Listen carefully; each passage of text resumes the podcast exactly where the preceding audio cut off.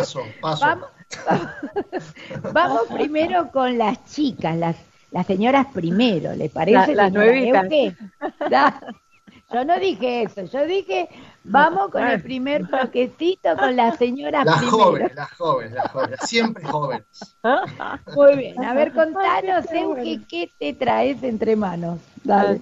Bueno, bueno, vamos a ir mientras podamos, es una pequeña introducción hoy, ¿no? Aquí vamos a ir tratando algunos sábados, en, así si, si, si hay espacio en nuestro programa, bueno, vamos a ir hablando sobre María, ¿no? Cuando, eh, cuando charlamos en febrero, los tres juntos, a ver qué, qué podíamos sumar al programa, qué podíamos brindar este, para que nuestros oyentes vayan conociendo y ahondando cada vez más en su fe, apareció, ¿no? El lema de la JMJ. María se levantó, ¿no? No me acuerdo bien cómo era exactamente, pero partió a la casa de Santa Isabel sin demora. Entonces, hablando de María, es lo que vamos a ir desmenuzando durante todo el año, ¿sí? O sea, se llama técnicamente, en teología se llama Mariología, cuando conocemos sobre la Virgen, y vamos a ver qué tiene que ver María en el misterio de Cristo, ¿no? Porque sin Cristo, este, ella está totalmente unida a este misterio. Vamos a ir conociendo también qué es esta prefiguración que había en el Antiguo Testamento de la Virgen, este, obviamente cómo aparece en los Nuevos Testamentos, que no es mucho lo que aparece y sin embargo cuánto podemos conocer de nuestra madre, ¿no? También qué es esto de la piedad mariana, cómo se mete toda la liturgia, ¿no? En la vida de la Virgen también, este, y cómo es la piedad popular también, porque hay mucha parte de, de piedad popular. Vamos a conocer todo lo que tiene que ver con los dogmas de la Virgen también, este, bueno, y un montón, ¿no? Esto de, por ejemplo, a veces también todo lo que despierta con las iglesias hermanas, ¿no? Lo que conocemos como evangelistas generalmente, este, que tanto atacan con este medio como si idolatráramos a la Virgen. Así que bueno, de a poquito, de a poquito vamos a ir conociendo, este, para poder amar más y más y más y cada vez a nuestra madre, conocerla un poquito, porque no un poquito más, este, con todo lo que ella implica. Y bueno, así vamos a ir desmenuzando esto que llamamos Mariología. Muy bien, muchísimas gracias. Que suena, ¿eh? Me encanta, sí, Buenísimo. Me encanta, Así que bueno, hablar. Sí. Si los oyentes quieren a través de nuestras redes, por Reina del Cielo Radio en Facebook e Instagram, que toquemos algún tema en especial que quieran conocer, lo pueden sugerir y, lo preparamos para la próxima. ¿Qué les parece? Así es, aprovechen, aprovechen los oyentes que tenemos a nuestra querida Euge, es una gran profesora de Escuela de la Fe y ah. sabe de todo, de todo, de todo. Así es que bueno, me encanta tener esta columna eh, de Mariología, de Mariología querida Euge, realmente muchísimas gracias. ¿eh?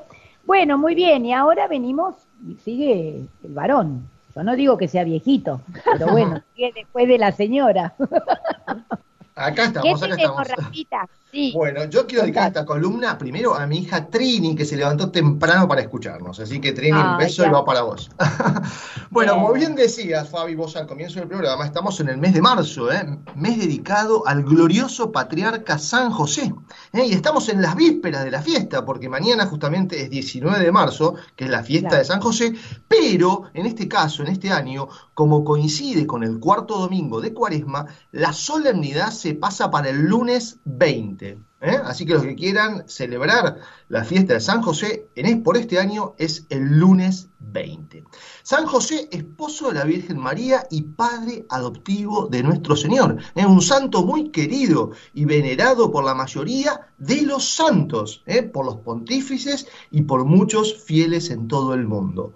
El Santo Padre, el Papa Francisco, él ha manifestado su profunda devoción y admiración al santo desde el inicio de su pontificado y ha animado a los católicos a seguir su ejemplo, el ejemplo de San José, y pedir su intercesión por la humanidad, en especial en estos últimos años. Yo quiero comentar ahora los sueños de San José, ¿eh? que son muy famosos. San José tuvo sueños muy impresionantes en los cuales recibió importantísimos mensajes del cielo. En su primer sueño fue en Nazaret, un ángel le contó que el hijo que iba a tener María Santísima era obra del Espíritu Santo y que él podía casarse con ella, que María era totalmente fiel. ¿eh? Más allá de que San José nunca dudó ¿eh? de la santidad y de la fidelidad de la Virgen, igualmente recibió este mensaje confirmándole. Al recibirlo, José celebró sus bodas. En segundo sueño, también en Belén en este caso, un ángel le comunicó que Herodes buscaba al niño Jesús para matarlo y que debía salir huyendo a Egipto. José se levantó a medianoche y con María y el niño se fue hacia esa ciudad.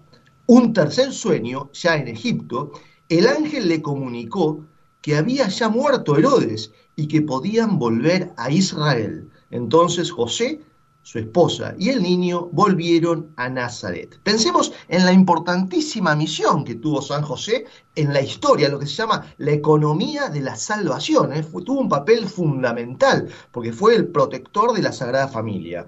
También se lo conoce a San José como el santo del silencio. ¿eh? Es un caso, decimos, excepcional en la Biblia, un santo al que no se le escucha ni una sola palabra. ¿eh? Si leemos los evangelios, no escuchamos una palabra de San José. Por eso San José es patrono de la vida interior. Y así le pedimos, enséñanos a orar a sufrir y a callar. Un dato curioso sobre San José, que desde que el Papa Pío IX lo declaró en 1870 patrono universal de la Iglesia, que justamente se cumplieron 150 años, todos los pontífices que ha tenido la Iglesia Católica desde esa fecha han sido santos. ¿eh? Qué gran regalo de San José. Santa Teresita, por ejemplo, de Santa Teresa, perdón, Santa Teresa de Jesús, Santa Teresa de Ávila, ella repetía, parece que Jesucristo, que parece que Jesucristo quiere demostrar que así como San José lo trató tan bien a él en esta tierra, tan sumamente bien, dice Santa Teresa, él le concede ahora en el cielo todo lo que le pide. ¿eh? Pido a todos que hagan la prueba, decía Santa Teresa, y se darán cuenta de cuán ventajoso es ser devotos de este santo patriarca. Yo no conozco persona, ¿eh? decía, que le haya rezado con fe y perseverancia a San José y que no se haya vuelto más virtuosa y que haya progresado en su santidad. ¿Eh? Así que gran devoción tenemos que tener todos a San José. San José fue declarado patrono de la familia y es considerado también patrono de la buena muerte por haber muerto en brazos de Jesús y de María. Eh, así que bueno, recordar entonces mañana 19 y como decíamos el 20 es la solemnidad litúrgica de este gran santo San José.